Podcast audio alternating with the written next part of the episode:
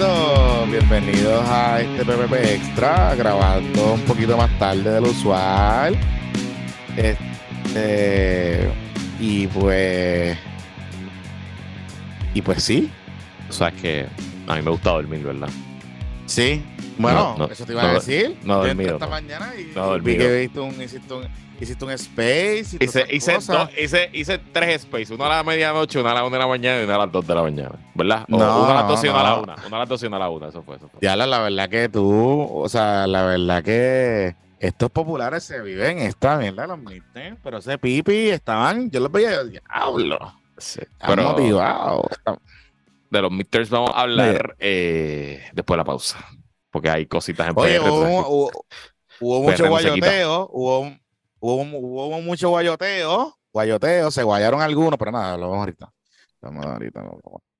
Mira, este, Pero tú sabes qué? Que lo importante, lo importante, Jonathan Lebron, que anoche triunfó la democracia y en nuestra democracia eso incluye, además de eso, incluye el derecho a usted portar armas de la segunda enmienda de la Constitución Ajá. americana.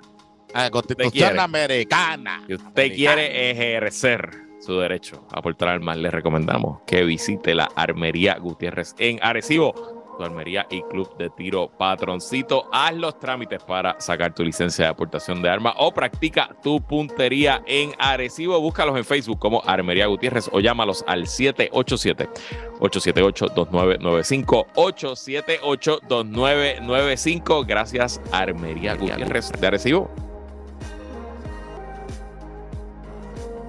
Y también, y también, y, y también, y también, y también, este episodio es traído a ustedes por mi farmacia. Y la farmacia que usted debe ir, que es la farmacia, super farmacia La Verde, ubicada en la Marginal Villamar, en la Valdeorita de Castro. Cuando usted vaya para la Valdeorita de Castro, hay una cruz verde en la farmacia Villamar. No es el dispensario de cannabis que le gusta de Brook allá en. Rico. No, esto es una farmacia. Es una farmacia y ahí está la doctora Brenda Cruz y su atento personal que le brindará un cuidado farmacéutico que ustedes necesitan. Consultas farmacéuticas serán atendidas por ella y se encargará de que usted siga las instrucciones de los medicamentos, porque a veces cuando vamos a buscar medicamentos, particularmente antibióticos, nos vamos a lo loqui, nos vamos a lo loqui. Además, cuentan con servicio de vacunación. Importante, importante, porque hay mucha influencia por ahí. Póngase eso también su refuerzo de COVID. Así que puede aprovechar, sacar, sacar cita con ella. Están autorizados por SS y el Departamento de Salud también para despachar los medicamentos antivirales contra el COVID. Además, realizan pruebas, porque sí, tenemos que seguir hablando de COVID porque hay COVID por ahí. Todavía. Cuentan con un mini market lo más chulísimo, lo más chulito, que también puede resolverte para cuando vas para la playita, y un amplio inventario de medicamentos over the counter, y también hacen delivery gratis y tienen una aplicación que tú puedes hacer tu receta online y la recoges allí. Así que es la super farmacia Isla Verde en Villamar. Mira. Luisito, Luisito. Mira, antes de ir a los temas, eh, house- Dime. house- un poquito de housekeeping. eh, este podcast hoy eh, oficialmente comienza una mini vacaciones de una semana, así que no me, no me escucharán. Eh, no me escucharán por unas tres episodios. Este, me fui. Estamos aquí. Ah, no, está aquí, perdón, es que de momento me salió aquí que decía no connection.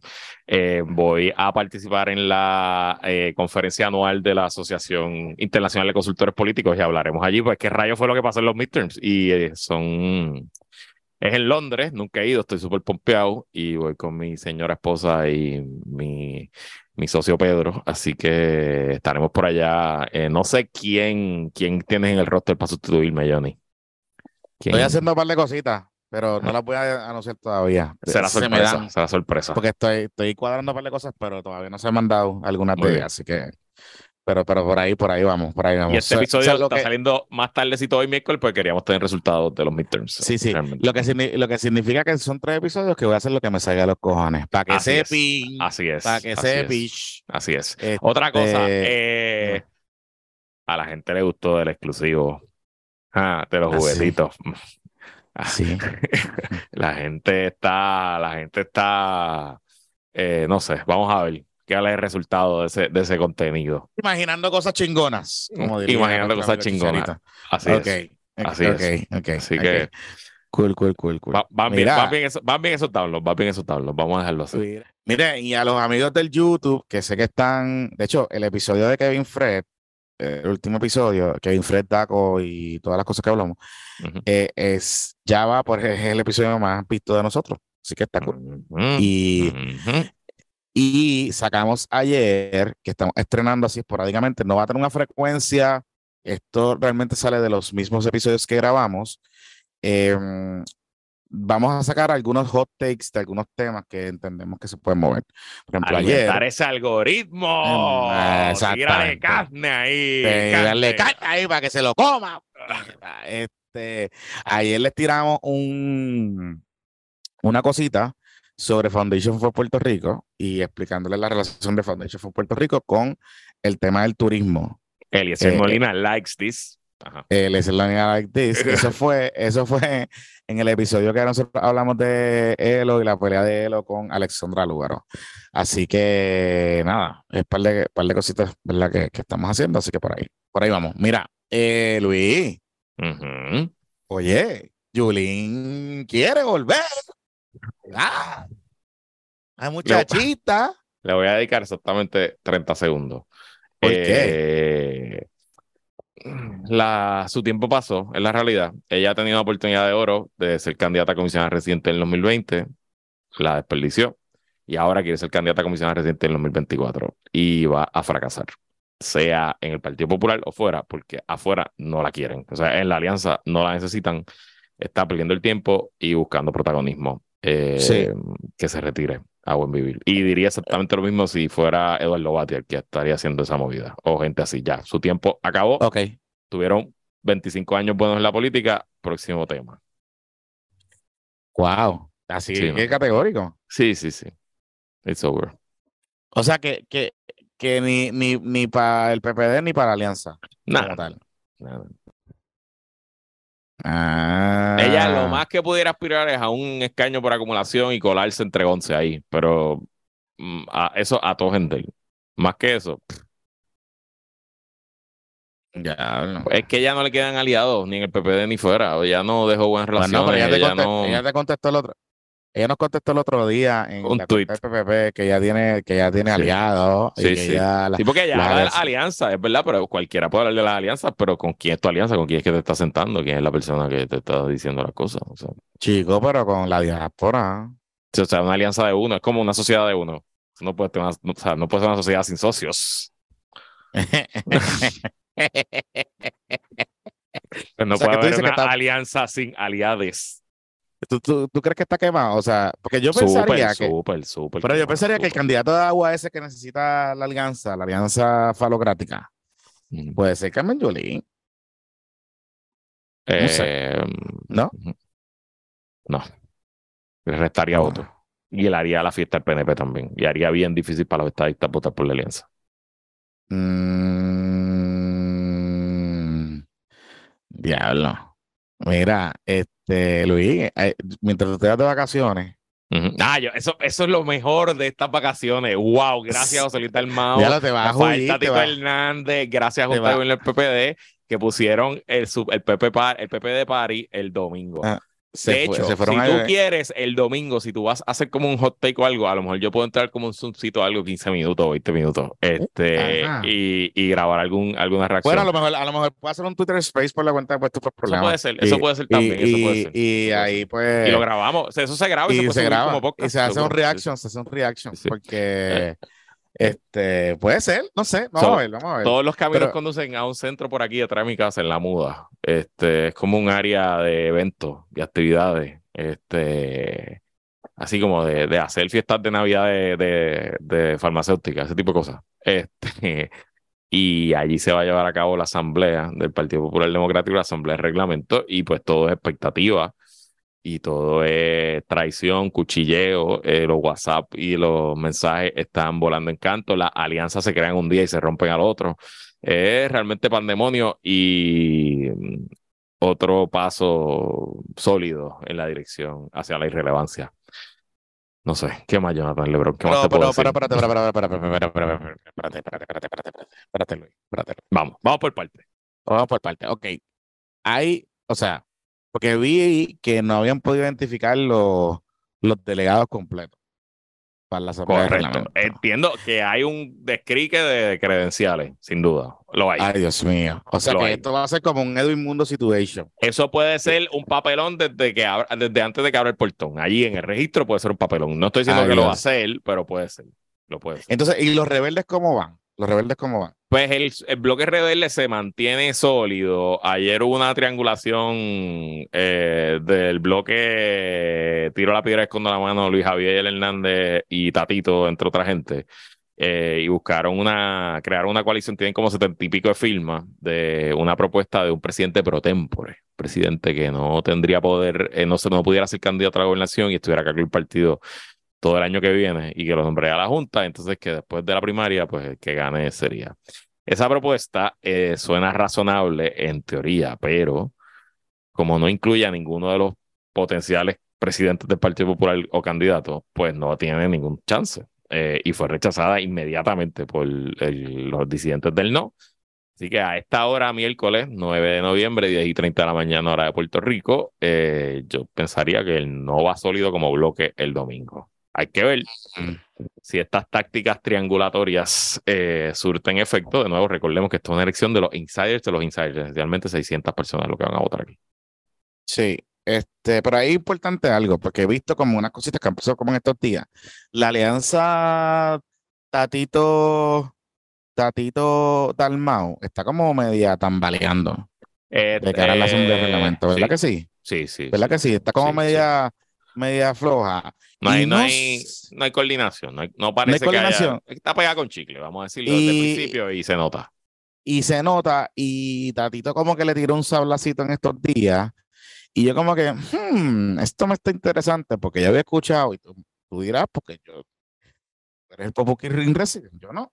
Pero me dijeron que parece que de cara a la, a la misma asamblea de reglamento podían llegar divididos. Este, allí. Y efecto. qué puede, Eh, y knows qué pueda pasar, qué puede Esa pasar ahí. movida de los 70 firmas esa, está en el vocero Mm. eh, de hoy, eh, ahí no está José Dalmau. Por eso te digo, por eso te digo. Y no sé, no sé. Eh, ahora, yo no, dejé de escuchar un poco de la coalición de los rebeldes, pero pues eso, son buenas noticias para ellos, porque parece que van a llegar con un mensaje unificado allí y haciendo su trabajo, mientras los otros están peleando. No Así sé, es. no Así sé, está es. interesante, está interesante la dinámica y lo que pudiese anticipar es que puedan haber sorpresas en las enmiendas del floor allí, que es lo que me da la impresión y es lo que un par de gente me ha comentado, que parece que Tatito se puede tirar una movida allí. No sé, no sé, no sé. Nada, ya Lo veremos. que, el pasa, lo que pasa es que yo no estoy muy Mm. claro si allí va a haber debate. ¿Me entiendes? Yo no sé cómo va a correr eso allí. Y eso es para mí una de las grandes interrogantes eh, por, Eh, por la por dinámica. es que por ahí es que va la cosa, Luisito. Porque la posibilidad de que se salga de control es alta, ¿me entiendes? sea Sí, que- pero por ahí, por ahí es que va la cosa. Aparentemente, aparentemente. Ajá. Lo que escuché es que hay cierto corillo de la facción Tatito y otros ujú. que están empujando la cosa para ver si en efecto va a haber debate o no en el floor y si va a haber debate o no en el floor, pues si no hay, pues provocarlo allí y formar un crical o si no, pues, pues, ajá, este, tú sabes. Y plantear enmiendas y todo ese papeloneo. Mm. Eh, eso es lo que me dicen, que aparentemente ese es el, lo que hay, ¿verdad? Mero- Merodeando. Particularmente porque, porque eh, hay gente que siente que Tatito quiere aprovechar la coyuntura y up en el floor de, la, de los insiders, allí en la asamblea. No sé. Qué sé yo, o sea, yo, yo, yo no pensaría, yo no pensaría que eso es algo que no pudiese pasar, pero estaría bien cabrón. Sería algo, lo haría entretenido en la asamblea. Y lo otro es que no sé si se va a transmitir. O qué van a hacer, Ah. Mm, ¿entiendes? interesante. Interesante. Este, no Eh, sé si van a darle tú- acceso a los medios. tus me- tu- medios, los distintos medios que tú trabajas, no has recibido todavía como que. Ni convocatoria. Ni ni convocatoria. convocatoria, información, ni cómo hacer eso. No, no, Ni que, ni que pueden traer, ni que. no, no, Ujú. nada de eso, nada de eso. Y yo sé que hay, y yo sé que hay, deben haber par de gente interesada en transmitir eso. Oh, muchacho, un dominguito de noticias ahí sin hacer nada. Eso es lo mejor para la prensa. O sea, a la prensa no hay más nada que le guste que una pelea entre el Partido Popular. A nosotros nos encanta que este jodido podcast. Imagínate a la prensa allá afuera. Y a ustedes también, porque les encanta el chisme y lo saben, por eso nos escuchan. Claro, claro, claro, claro, claro, claro, claro, claro. Mira. Y, y, ustedes dirán, puestos para la pava, pues esto es un segmentito, puestos para la Pues sí, pava, como puestos pa' la pava, pava. como Pava Wars, que es Pava Wars y, y, y, y, y Palma Wars. Mira, Este, eh, dime. Hablando de chisme, ¿Qué pasó? se va a formar la grande cuando la gente se entere cuánto va a cobrar eh, los unionados del gobierno central. Sobre Espérate, todo los- espérate. los afiliados a unas uniones del bonito del plan de ajuste. El signing bonus, ese es el signing bonus. Ok, el so, signing bonus. Vamos a dar reversa porque esto, eh, yo recuerdo haberlo discutido eh, cuando se aprobó el plan de ajuste a la deuda, que eso fue para allá en la prehistoria, octubre, noviembre del año pasado. Eh, y ustedes recordarán que habían varias uniones que apoyaron el plan de ajuste, contrario a Lutiel y otros grupos que se opusieron desde el principio, la, la Federación de Maestros se puso, etcétera. Hubo uniones del gobierno que apoyaron específicamente y las más grandes fueron la Federación Americana de Empleados Estatales, Municipales y de Condado, que las siglas en inglés son AFCCME o AFSCME, le dice la gente, y la filial local, que es Servidores Públicos Unidos, que son los amigos de Victoria Ciudadana, SPU. Esas dos uniones apoyaron el plan de ajuste de la deuda a cambio de un lenguaje que decía que los años en que los recaudos del gobierno de Puerto Rico sobrepasen lo que tiene que eh, Puerto Rico aportar para pagar la deuda, el dinero que entre por encima de eso se va a repartir un pedazo a los bonistas que lo van a cobrar como dinero extra y un pedazo a los empleados públicos, sobre todo los que son afiliados a una unión que apoyó el plan de ajuste. Y Jonathan, no me han dicho el número, Mm. pero los rumores que son miles de dólares. O sea, volvimos, sea- volvimos, a los, volvimos a los tiempos de aquellos bonos gigantes en el, en el gobierno. No, o sea, yo te digo que estos son empleados que pueden estar cobrando 12 la hora, 13 la hora y que pueden cobrar un cheque de, qué sé yo, que nunca han cogido en su vida. O sea, eh, eh, va a ser, puede ser life change, no, o sea, no quiero decir life changing money porque obviamente pues cada persona en su condición, pero es una cantidad de dinero, ¿Pero qué? ¿10 mil pesos? ¿15 mil pesos? no sé si llega a cinco, no, no sé si llega a cinco cifras, pero pueden ser varios miles para ciertos empleados, sobre todo los unionados y los que menos cobran, que están unionados. Wow. Y, wow. ¿Sabes quién no va a coger ni un peso? Ni un solo. ¿Quién? ¿Quién? Los maestros y las maestras. Anda para el carajo. Porque ¿Por se quedaron fuera, porque no. Porque rechazaron, rechazaron Ah, todos los porque planes. rechazaron todos los planes, rechazaron todos los planes. Y se quedaron con lo que le dio la juez en el, en el caso de retiro y todo eso, y específico. Así que va a causar, va a causar mucha discusión. Y entiendo que el, el gobernador dijo que esta semana lo sabremos. O sea que probablemente antes del viernes sabemos la cantidad. Sí, sí, sí, sí, sí. No, y, y obviamente, y obviamente, o sea, mire, ayer yo tiré un, un, un tweet que Y para explicar lo que pasó, Jonathan, para, para que todo el mundo, porque, para que esté perdido, eh, el, el lunes la Junta presenta un nuevo presupuesto enmendando el presupuesto actual del gobierno de Puerto Rico. Los presupuestos en Puerto Rico corren de julio a junio, o sea que estamos un poquito antes de la mitad. Eh, los recaudos, porque el gobierno de Puerto Rico está levantando más dinero y por la inflación, es importante, la inflación en cierto sentido a veces es buena para el gobierno.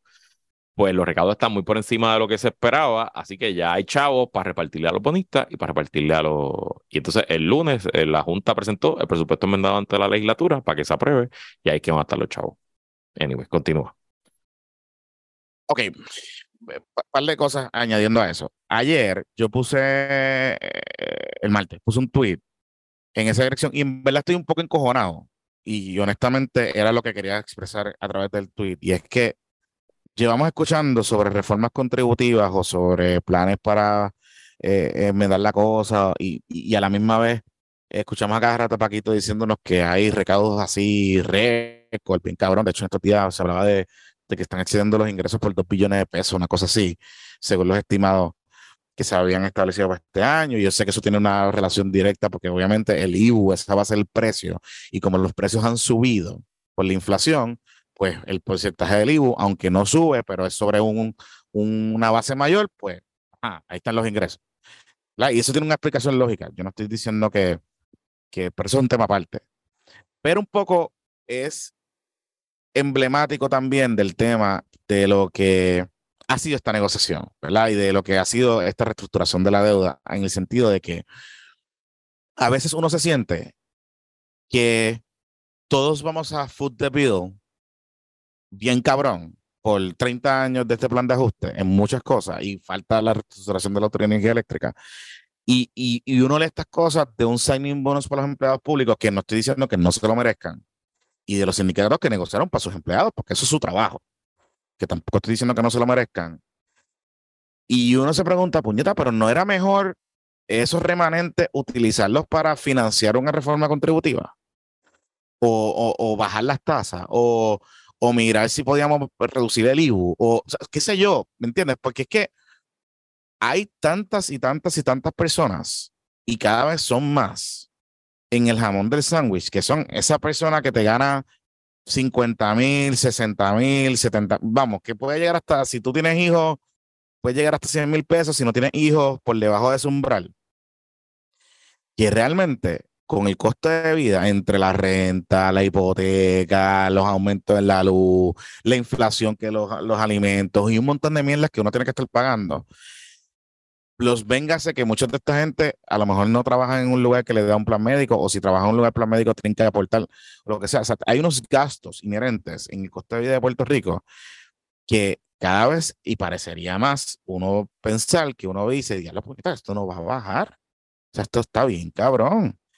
Entonces uno ve estas cosas y uno no puede pensar, decir, coño, no era mejor darle a los, a los, a los, empleados, perfecto, pero no era mejor si hay unos excedentes, unos remanentes, negociar algo desde el punto de vista contributivo o, o, ver la manera de cómo tú asistes a otra gente que es la que te va a financiar el plan, porque es la que te va a pagar las contribuciones, es la que te va a pagar el cabrón IVU y es la que te va a aportar para poder pagar la reestructuración de la deuda. Entonces, ese es el problema, ¿verdad? Ese es el, el, el, el asunto. Y, y, y, pues hay gente que me decía, ah, pero ¿por qué es una clavada? Yo, bueno, porque que yo creo que es una clavada. Porque si hay unos excedentes y unos remanentes, como se está argumentando y como se está diciendo, pues ¿por qué no tenemos hoy una reforma contributiva radicada? ¿Por qué no tenemos un, un, una discusión consensuada de decir, vamos a ver, vamos a mirar nuestro, eh, nuestro código contributivo? Vamos a ver cómo le hacemos justicia de verdad a la gente que hay que hacerle justicia, que eso incluye también a las pequeños y medianos comerciantes. Entonces, tú sabes, y ese es mi, mi asunto, y ese es mi tema. Y digo, y felicidades para los empleados. Oye, que disfruten ese bono y que, y que hagan chavitos. Tengo dos reacciones, dos reacciones eh, a, tu, a tu comentario. La primera, lo que dices es un mensaje poderoso para cualquier candidato o candidata que aspire en el 2024 eh, más dinero en tu bolsillo, eh, un gobierno que funcione para ti, I don't know, pero hay algo ahí poderoso en la manera que lo dijiste. Mi segunda reacción, pues felicidades a las uniones que negociaron y trabajaron por su matrícula. Y eh, dentro de todo, eh, esos empleados públicos llevan 16 años cogiendo palos, puños y patas. Y pues ya era hora de que les tocara un pedacito del bizcocho. Así que felicidades también. Eh, no se lo gasten todo, eh, porque van a decir en Twitter cuando ven un huracán. ¿Y qué hizo usted con el chequecito de, sí, sí, sí, de, sí, sí, de la deuda? Ponga, ponga, ponga las placas, ponga las placas, ponga, las placas. sí, sí. No invierta en cripto tampoco, por favor. No invierta en eh, cripto. no, no, no. Ni en, ni en Jet Trades, ni en, ni en Agrón, ni en Agrón. Se puede dar agrón. un gustazo, se puede dar un gustazo, no hay problema, no hay problema. Es un gustacito para su familia, pero. pero sale pero, de deuda. No, bueno, sí, sale de deuda para ese viajecito si quiere, pero sí, ajá, tú sabes. Y recuerda que Nada. esto no sabemos cuánto vuelve a pasar. O sea, en teoría pudiera pasar cada 40 años, una vez al año, pero no se sabe. Pero ajá, esto está ahí por 40 años, cabrón. Nada, estamos, estamos ahí, estamos ahí, ¿sabes? Como que cool. No pasa nada. No pasa nada. Mira, son, son unos buenos chavitos. Mira, unos y buenos antes, chavitos. antes de irnos a la pausa, ¿has seguido el juicio de la gente de Mayagüez en la federal? Nene, sí. Digo, en verdad lo he seguido porque Oscar Serrano nos dice él, pues tú sabes. Obviamente, está allí esa es la fuerza. Usted tiene que ir. usted tiene que ir ahí, usted va a leer y usted va a leer las cosas como son. Pero- está pasando pero- adentro. Pero en general, y te pregunto, a ver qué tú piensas, qué tú piensas de, mi, de mi assessment que todo cambió ayer martes. A mí me parecía que la fiscalía tenía un caso bien flojo. Este, me parecía que no habían podido probar que ninguno de los acusados, que son este señor Irizarri, que era el asesor legal del municipio, y este Alejandro José Riera, que es el. No, pero Alejandro se declaró culpable. Bueno, y el otro de los acusados, a mí me parecía que no habían podido probar eh, realmente que habían cogido chavos, que se habían metido chavos en el bolsillo. Em,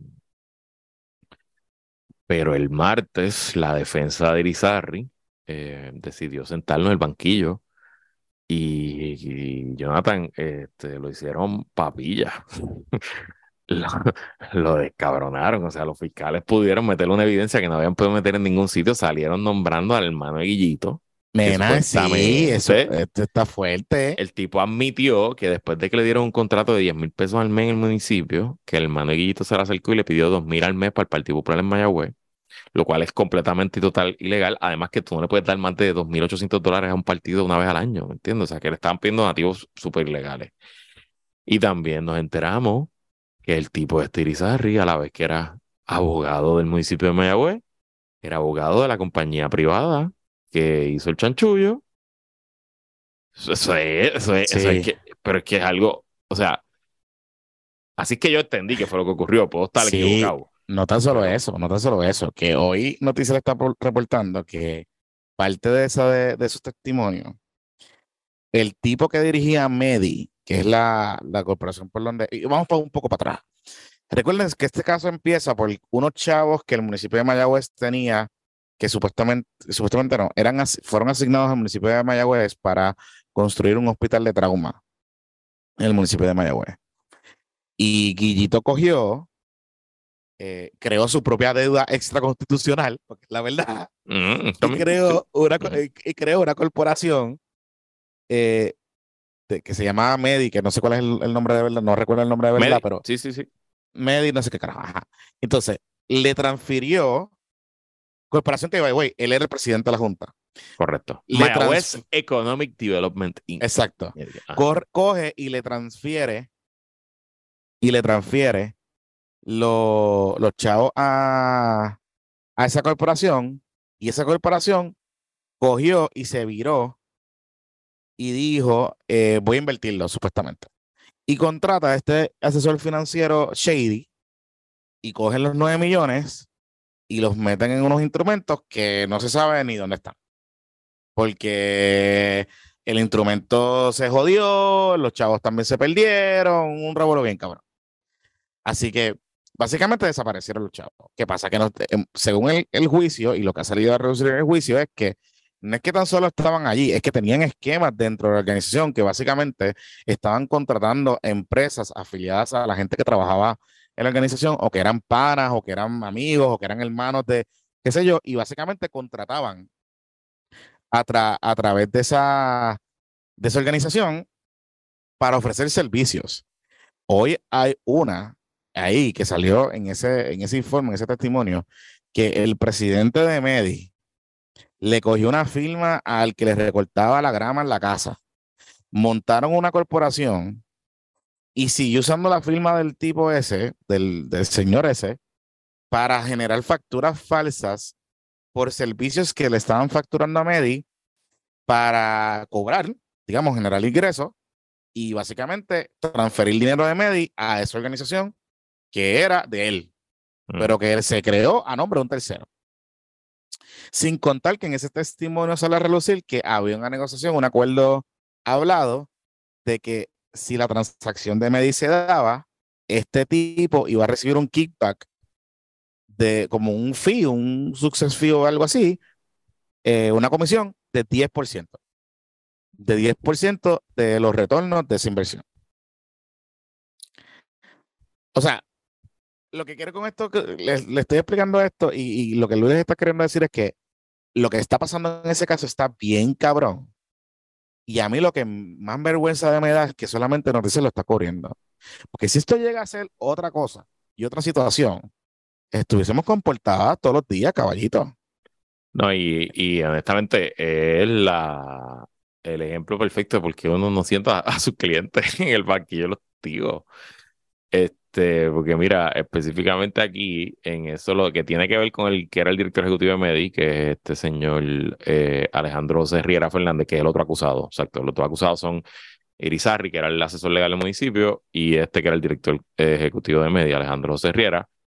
Eh, la fiscal logró, logró, que el tipo admitiera todas esas cosas que tú contaste, de que tenía un testaferro en la corporación. Que cabrón, cabrón. Entonces hacían facturas de mierda, por, se hizo una factura creo de 90 mil dólares por honorarios, pum, y te la mando y tú no me la pagaste. sin, y dale sin sin detalles, sin sé yo. Yo he mandado facturas de 90 mil dólares, pero está todo el detalle porque hay, hay compra, hay gastos, hay cosas, pero, o sea, una factura de una línea de 90 mil dólares, coño, está, duro. y duro ya Lebron. Y, la, pagó. así, y ya. Y la, pagó después de recibir 900 mil dólares de una corporación municipal en su cuenta personal. Qué cosa cabrona. Qué cosa cabrona, Luis. No me digo. Y, y, no, y no solo eso, que la, a mí lo que me sorprende es que Guillito no está acusado. Porque nunca llega, nunca, nunca hicieron el, no, tienen el testigo. Y como aquí no hay grabaciones, aquí no hay texto, aquí no hay. Esto, acuérdate que esta investigación fue Rosa Emilia. Esto no fue muy O sea que no. Una investigación torpe. Tú sabes, eso fue ahí. O sea, evidentemente aquí había tela para cortar. Pero eso fue hace varios años también. O sea, esto fue 2015 por allá. Eh, así que. Hmm, pero nada, yo, yo ah, presumo, el jurado está deliberando a esta hora, son las 10 y 50. Sí. El jurado está deliberando, debe haber un veredicto quizás hoy o mañana, así que debemos saberlo pronto. Guillito está suspendido ahora mismo, pero Guillito, o sea, a los amigos de Mayagüez, si este señor se vuelve a postular, no, porque se de la suspensión o lo que sea, si este señor se vuelve a postular y el PPD lo deja correr porque esos son otros anormales, porque tú sabes que allí los postulistas son anormales. Si este señor se vuelve a postular y vuelve a salir, en verdad, se sabe, mucho colegio y mucho room y mucha gente inteligente, pero tú me entiendes, está cabrón, está cabrón, porque eh, es este caso. Pero recuerden algo, aquí está también la situación del Palacio de, los Deportes de Mayagüez, que hay otro caso que la cooperativa tiene de demanda al municipio. Y hay par de chichones ahí. Hay, una, hay una facilidad de crédito, unas líneas de crédito también que están vencidas y todo eso que están en demanda en pleito ahora mismo. Por eso te digo, por eso te digo. O sea, el municipio está quebrado, está jodido. En papel, en papel. Mira, este, vamos a hacer la pausa. Vamos a la pausa. Vamos a hacer la pena que Mangata está diciendo que estamos sueltos ahora, pero que en el episodio estábamos tímidos. En el episodio de, en el Patreon exclusive. Yo no, yo cogí las cosas esas ahí. Ah, Chayo, un sticker tuyo lo más nítido por ahí.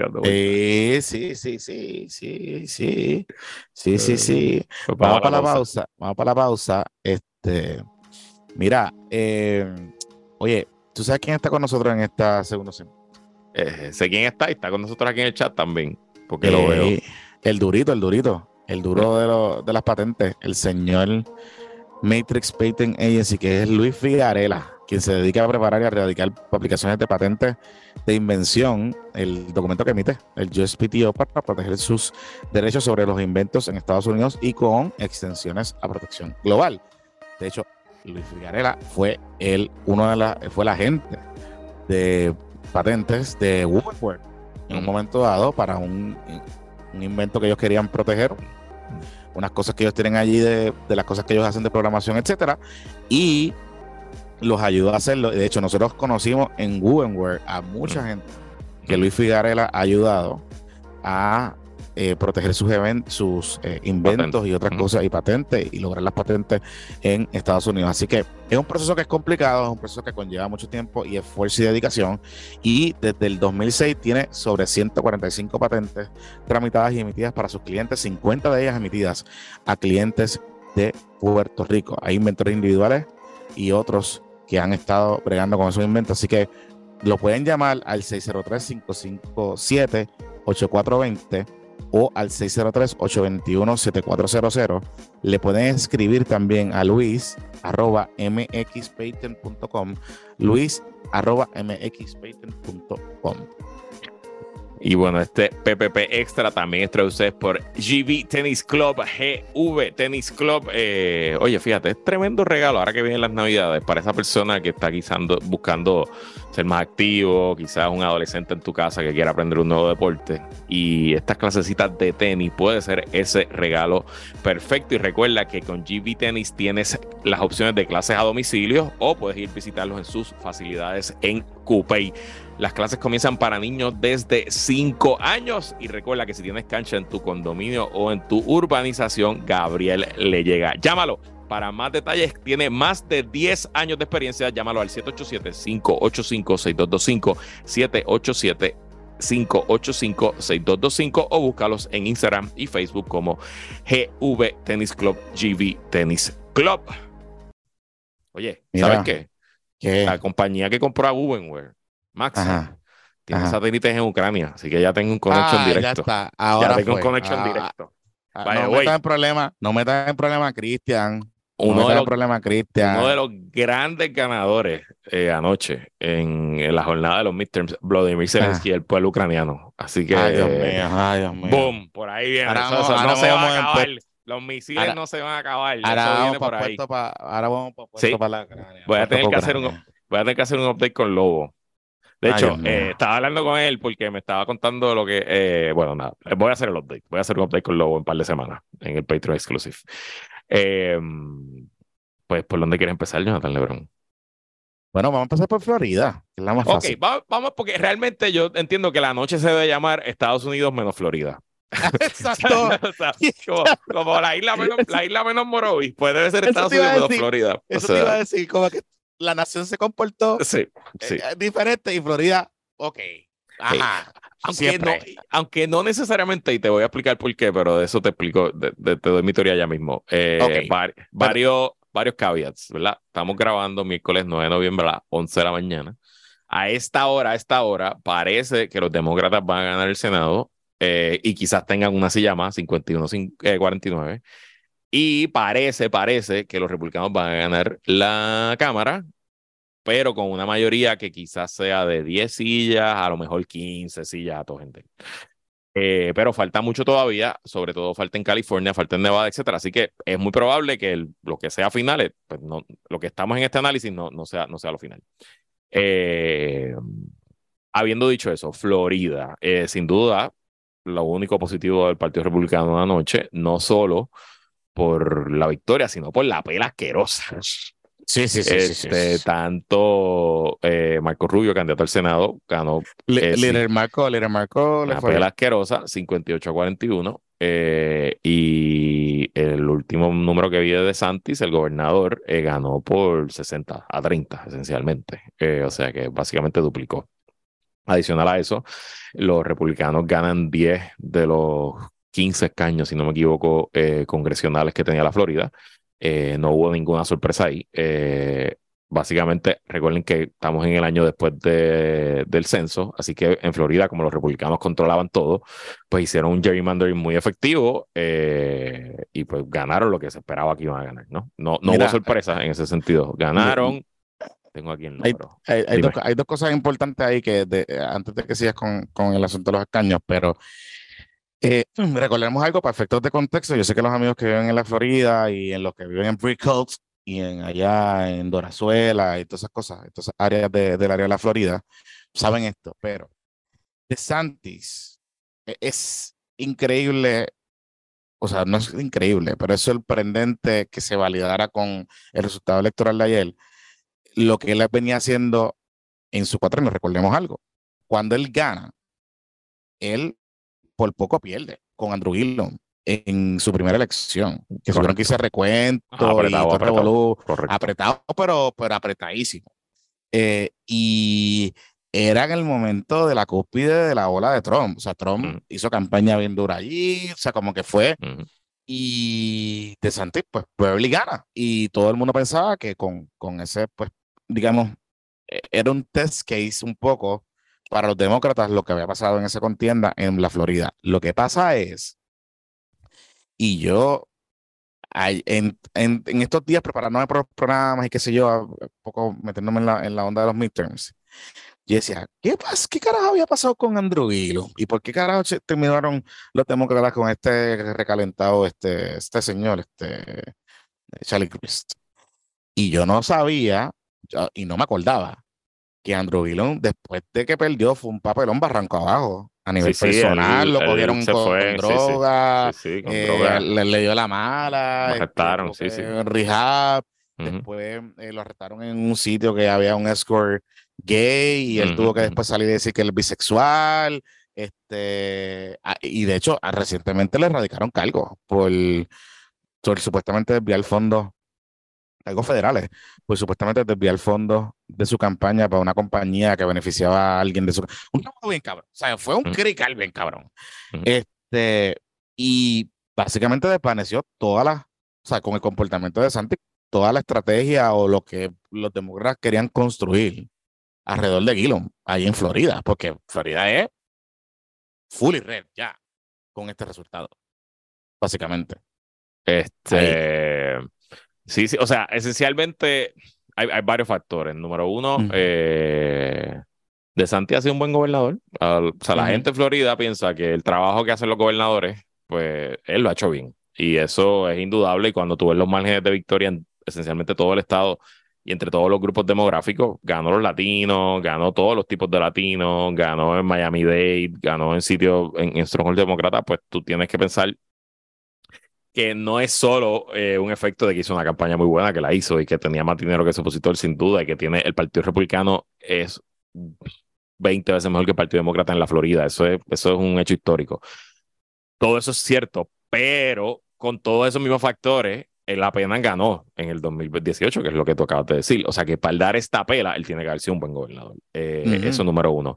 Y número dos, esencialmente, aunque yo sabemos que él es un extremista, él no se presenta como un extremista. No se presenta como un loco como Donald Trump.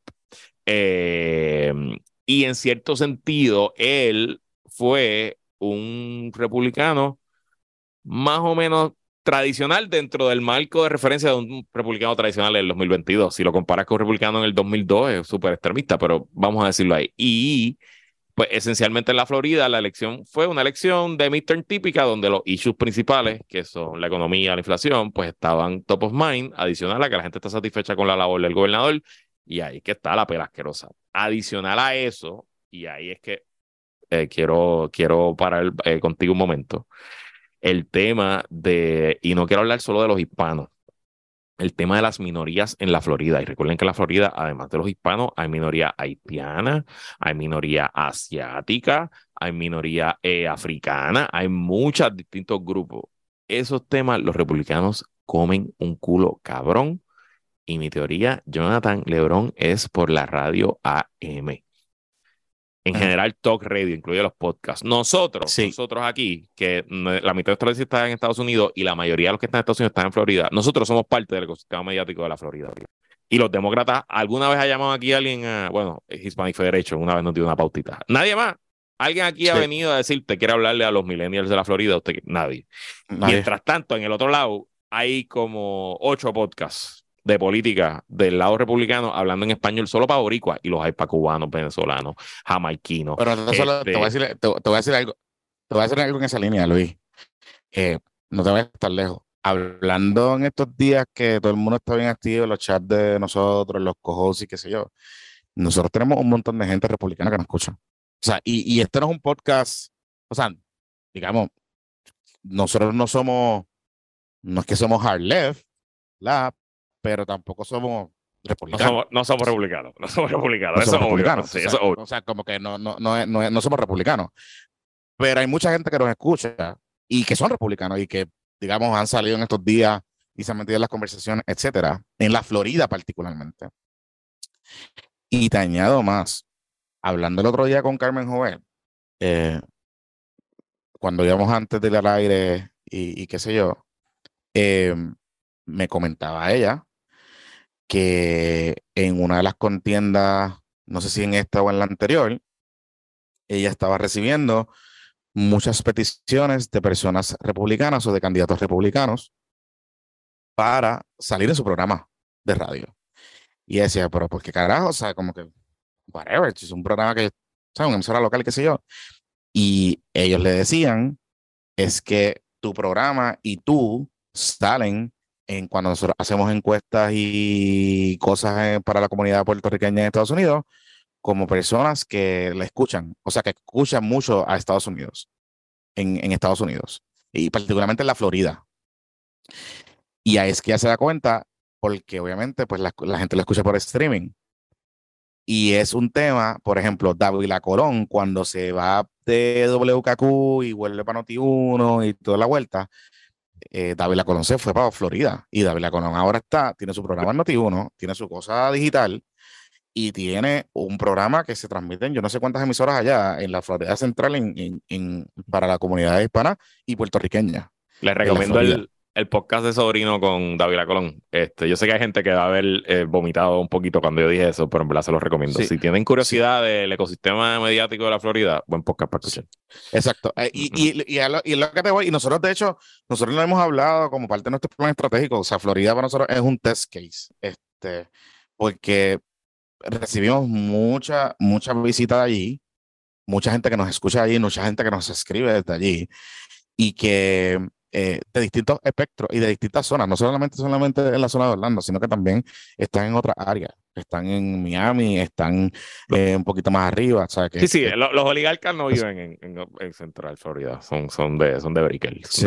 Sí, sí, son, son más Sí, sí, sí, son de, son, yo, son de yo, creo que yo lo hablé, yo lo creo que yo lo hablé ya en, en uno de los episodios pasados. Yo trabajé yo llevo trabajando política Florida cada ciclo desde el 2014. Cositas pequeñas, algunas más grandes, pero siempre he hecho algo. Y este 2022 trabajé con la misma organización que trabajé en el 2020, que hicimos unas cosas bien chulas, súper exitosas, con mucha cobertura, que me apoyaron con budget. Y este año íbamos por la misma línea, presentamos unos creativos, estaban súper pompeados, arrancaron, nos dijeron que sí, firmamos el contrato, nos empezaron a pagar.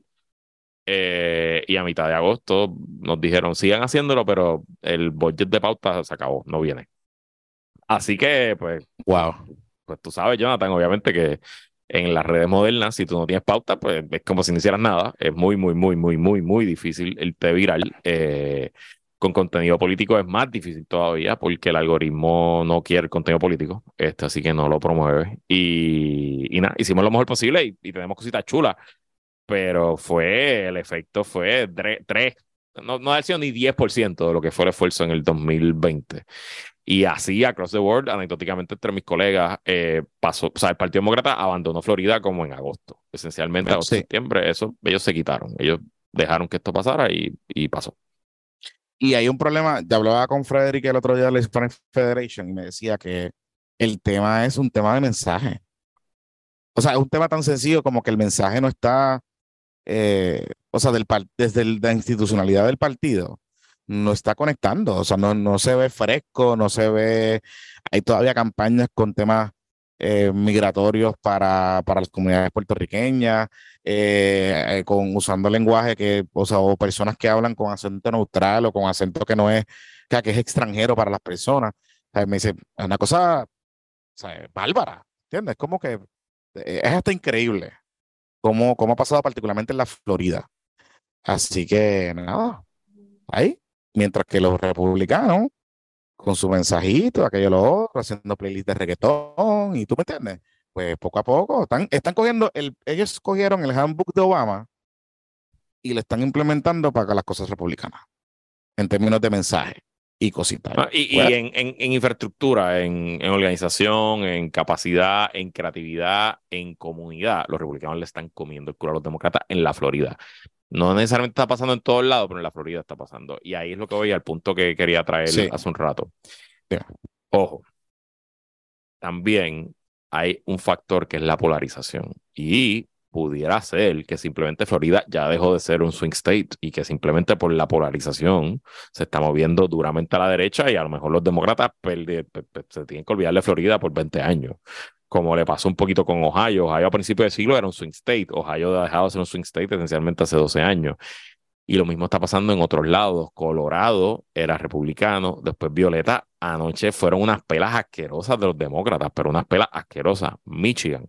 Por primera vez en listo, desde el 1986, si no me equivoco, los demócratas ganan el Senado y controlan Cámara, Senado y Gobernación, la trifecta. Eso nunca había pasado. Así que Michigan también se está moviendo duramente hacia, hacia el lado liberal who knows, Michigan es un estado, un swing state tradicional. Así que es interesante ver dónde están todos los asuntos. Y ya saliendo de Florida y entrando a la noche en general, mm. si queremos ver grandes ganadores y grandes perdedores, pues empecemos con los dos señores al tope.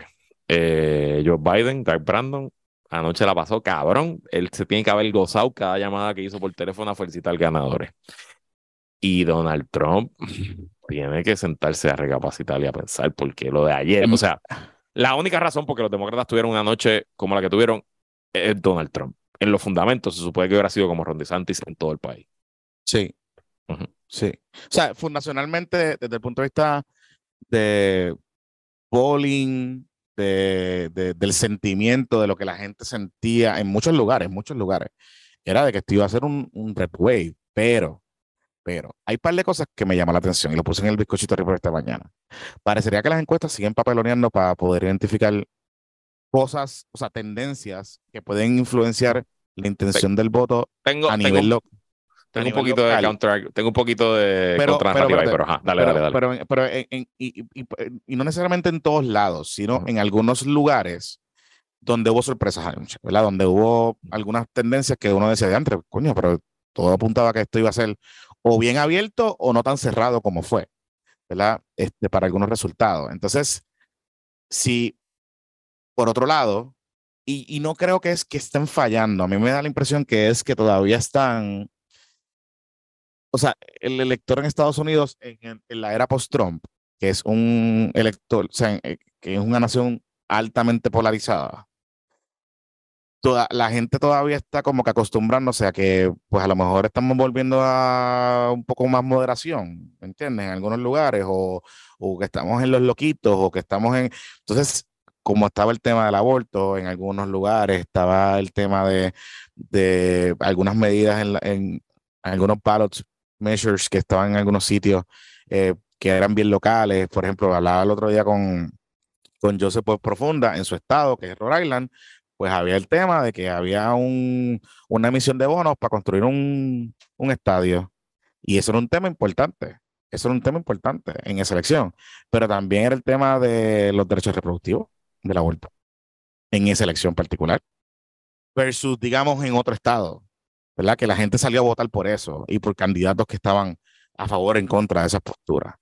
Eh, so, ajá, ¿cuál es tu contraargument con lo del asunto del polling? No, o sea, en general las encuestas yo no creo que tuvieron una noche tan terrible, sobre todo las encuestas eh, de medios mainstream, ¿no? Eh, hubo un fenómeno en las últimas semanas que muchos encuestadores republicanos básicamente flood the zone, ¿verdad? Y llenaron, llenaron llenaron los medios de encuestas bien, bien positivas para los republicanos. Eh, los, básicamente había encuestas de, de, grupos como Trafalgar, aquí estoy mirando eh, que tenían a la gobernadora de New York perdiendo o ganando por dos y ganando por veintipico, o sea, como que, y a eso había creado un efecto, pero en general, si tú ves a las encuestas, las grandes, las de ABC, la del New York Times, pues, están todas más o menos dentro de, dentro de lo que se supone, eh, pero dejando claro que es bien, cada vez es más difícil encuestar, por todos los factores que tú mencionas y porque simplemente es bien, hay algo, ya es bastante obvio, por ejemplo, y te doy por qué es tan difícil, una de las eh, retos de encuestar en el 2022. Es bastante, ya hay bastante evidencia de que Gen Z votó en masa, que salieron a votar por, encima de lo que se supone que vota, o sea, lo que se espera de una votación de jóvenes 18 a 30 en... Que, lo, que lo, decía, que lo decía en, en el, cuando estuve en el podcast de Sobrino de la Trinchera, hablaba que para gente me escribió como que de dónde tú dices que estas generaciones más jóvenes están envueltas en la política, están más en tu es que lo están. Y, tú ves a tu hija.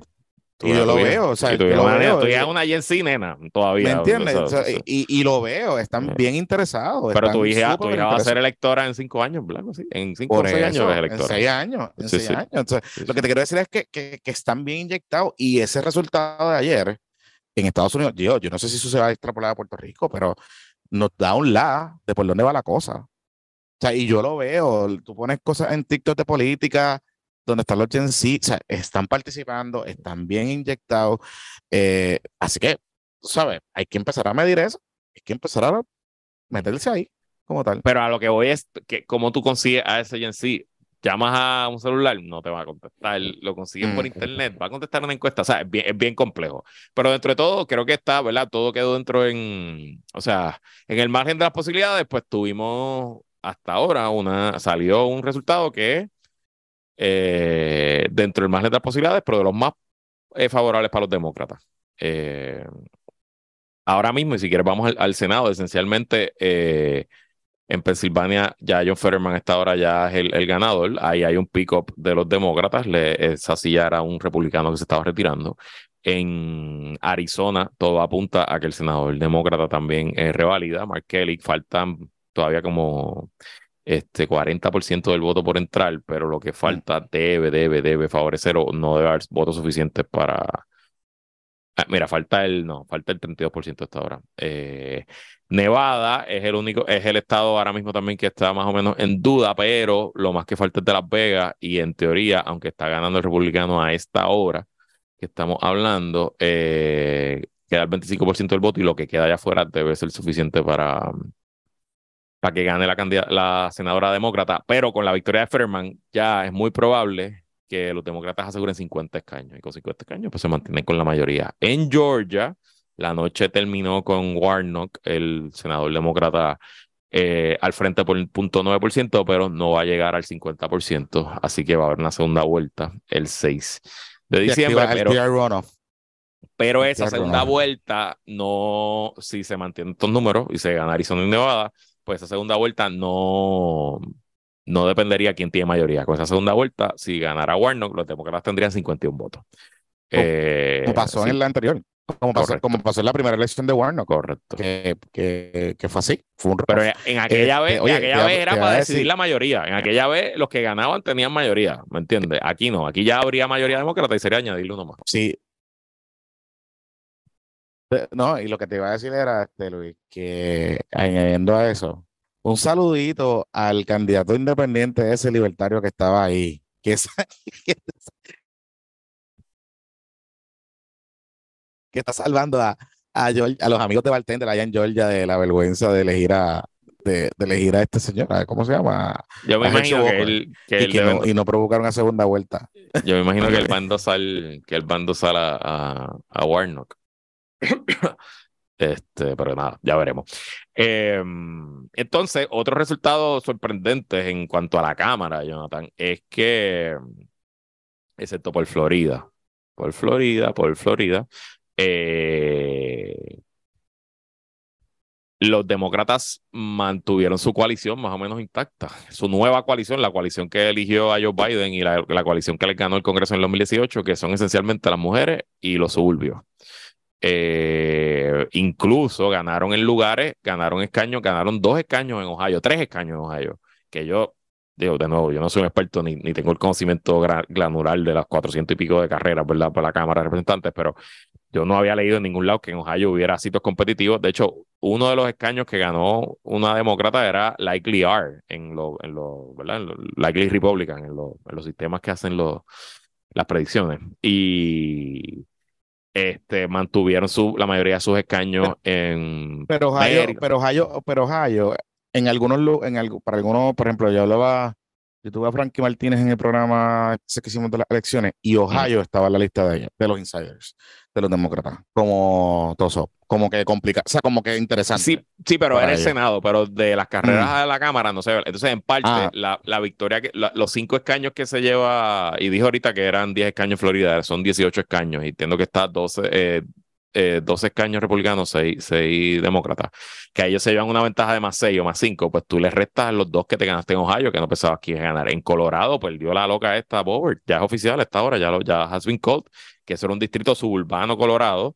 Que, qué buena, qué, qué buena foto, qué buena foto, qué buena foto, Luis, qué buenas fotos del país. Y, y, de, hecho, de hecho, en parte los demócratas van a perder la Cámara porque en Nueva York eh, los demócratas trataron de hacer un gerrymander bien asqueroso a favor de ellos y se lo viraron para atrás los tribunales y el gerrymander no quedó tan bien. Y como en Nueva York los demócratas, aunque ganó la gobernadora, tampoco es que fue una victoria bien cabrona, pues hay unos sitios, eh, algunos distritos congresionales que ellos debieron haber ganado que perdieron, incluyendo el escaño del chairman del D-Triple-C, que es el comité congresional que parece que va a perder también su escaño.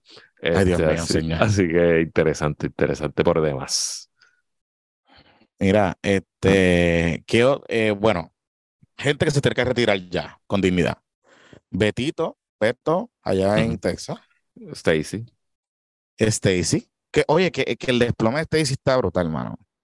El desplome de Stacy está. Ahí también hay un poquito del efecto de lo, de lo mismo de DeSantis, que es un, ha sido un buen gobernador. O sea, en Georgia Sí. la gente no tiene mayores problemas con su gobernador. Sí. Este, así que, Eh, Betito, pues, pues, ajá, bye, gracias por participar. Oye, este, Chuck Grassley sobrevivió. una, sí, sí. Desde, estaba viendo por ahí. Senador desde hace 2300 años. Exacto, sí. Hay un, chismecito que me, hay, hay- hay un chismecito que me dice Frankie que estaba como que metido en la poli, en esa campaña y era que eh, hay un rumor que Shock se va a quitar tan pronto juramente, porque ya está viejo. ok. Y entonces parece que hay una regla en el estado que si se quita el que eh, es la gobernadora o alguien el que nombra el sucesor para terminar el término. Y Entonces lo que se está rumorando es porque el nieto de Grassley es el presidente de la legislatura allí, Ya, en Iowa. Entonces lo que se está rumorando es que él le va a calentar la silla para que... Sí, sí. La movida que- clásica. La movida la clásica, de, la, di- clásica. de las dinastías. Eh, correcto, es correcto. Eh, eh, Así que eso estaba como que medio de esto. Entonces como que habían demócratas que tenían un poquito de concern sí. este, con esa contienda. Mira, pero en general, ¿verdad? Y, y, eh, análisis preliminares de la noche. Eh, las mujeres no olvidan, el aborto fue parte fundamental, incluso muchos de los exit polls te lo ponían como el tema 2. la participación de las mujeres across the board eh, en todo el país es bastante alta y hay un notable aumento en participación en lugares donde el- habían referéndums sobre el aborto. Hubo cinco referéndums, cuatro para poner el derecho al aborto en las constituciones estatales, California, Vermont, no recuerdo los otros, pero sé que en esos dos. Y hubo uno en Kentucky para prohibir el aborto en la constitución y fue derrotado y donde era para eh, poner el aborto, garantizarlo, fue, o sea, básicamente se fue 5 de 5 a favor del derecho a las mujeres a, de- a decir. Ya hablamos de la, pa- la participación de Gen Z, hablamos de los suburbanos, eh, Donald Trump, sin duda, el tema tóxico de la cosa. Eh, otro que te iba a decir, los candidatos importan, Candidate Mars y Campaigns Matter. Evidentemente, los chorros de locos, imbéciles, brutos, eh, malos candidatos y candidatas que Donald Trump puso en muchos sitios le costó. Eh, y por último, y nosotros somos unos cínicos en este podcast y usualmente no hablamos, no somos muy optimistas, me siento un poquito optimista que, oye, pues, mano, la democracia, el mensaje llegó, la gente Ay, quizás pensó, la gente quizás Ay, pensó en el mensaje democrático versus la inflación, quizás dijeron, bueno, no- pues la inflación está cabrona, pero tú sabes, el- la democracia que tengo me, me importa un poquito más. Pues yo no sé si, yo no sé si, yo no sé si la gente está, está llegando ahí, pero tengo, tiendo a coincidir con el hecho de que creo que al final lo que está es un poco regresando. Hay una tendencia de que la gente quiere regresar a la normalidad, independientemente sea, sea un gobierno compartido, digamos, eh, como apunta a ser que va a pasar. Pero creo que este scorched air mentality que se viene implementando y, empujando en el Partido Republicano desde el Freedom Caucus, después Donald Trump, to- toda esta locura, la gente como que ha resentido un poco eso y lo notas con candidatos bastante metamórficos como el caso de DeSantis, por ejemplo, que DeSantis era un, o sea, DeSantis es del Freedom Caucus, o sale de ahí. Y luego cuando llega a ser gobernador como que se va moderando un poco, ¿verdad? Tiene sus cositas loquitas, ah, lo que hizo con los, con los inmigrantes y todas esas cosas, pues, ajá. Pero, pero como que yo no sé si es que estamos, estamos ya ante una tendencia de que, chévere, queremos gobierno, queremos, o sea, cada cual en su, en su esquina, yo soy moderado o centro o de izquierda o de derecha, pero queremos un gobierno, ¿verdad? Queremos un, algo que funcione, ¿verdad? Algo que mm, quizás no vamos a poner de acuerdo en todo, pero a lo mejor podamos sentarnos a la mesa para hablar, ¿verdad? Y un poco yo me da la impresión viendo, hay un artículo de, de la, de la revista Spectator que habla un poco de esto, de que pensaría que hay una tendencia de que sí, se le puede llamar democracia como tú bien dices, o sea, de perder la democracia, pero de, de, de esa aspiración de volver otra vez a un poco ese sentido de, ok, no la loquera de Trump, ¿me entiendes? O sea, como Que que... hay- hay- sin duda hay mínimo fatiga. sí, mínimo sí. la gente quiere o sea, y, de nuevo, no es un rechazo a los republicanos, veamos a Ron DeSantis, es un rechazo al trumpismo. Es correcto, es correcto. Y te voy a decir varias cosas ya para irnos despidiendo. Eh, Donald Trump está en su momento de mayor debilidad ever. Y me parece, y no me extrañaría, Jonathan Lebron, que antes de que se acabe el año bajen las acusaciones. Eh, este, siento que ayer, eh, hoy se levantó Mary Garland, el secretario de Justicia, más tranquilo que ayer. Eh, porque aunque incluso los republicanos tengan control de la Cámara, va a ser una mayoría tan ínfima, sí, lo van a poder joder y van a poder investigarlo y van a mandarle supinas. Pero ni, ni siquiera para pasar legislación y bloquearles cosas va a ser tan fácil, porque va a haber una coalición bastante workable de demócratas y republicanos no tan locos para conseguir votos y mover cosas, presumiría yo. Eh, así que no me extrañaría que viéramos movimientos serios. Quizás haya, se, sigue rumorando de que puede haber documentos confidenciales en otras propiedades de Trump, así que tampoco me extrañaría que en la próxima semana, dos semanas, veamos otro allanamiento. Eh, y hay que estar pendiente. Él tiene un mensaje en estos días, o que, que esté pendiente ese mensaje. Él dijo, que para todos los efectos, el 15, él, su último rally el lunes en Pensilvania, él, anunció que el 15 iba a dar un anuncio, iba a hacer un anuncio. 15 de, noviembre. So. Mm, bueno, vamos a ver. Vamos a darle hasta ahí, que la fuerza la acompañe, se me cuida, muchachito. Eh, que disfrutes tus vacaciones. Eh, el, bizcochito, el bizcochito takeover comienza en los próximos días. Así que estoy cuadrando un par de cositas. No sé si si, no sé, todavía, vamos a ver, porque tengo un par de invitaciones allá afuera a ver si, si confirman. Y bien, a sentarse a cocotear y, a, hablar de la vida. Excelente. Bueno, que la persona acompañe, se me cuidan muchachos. Bye.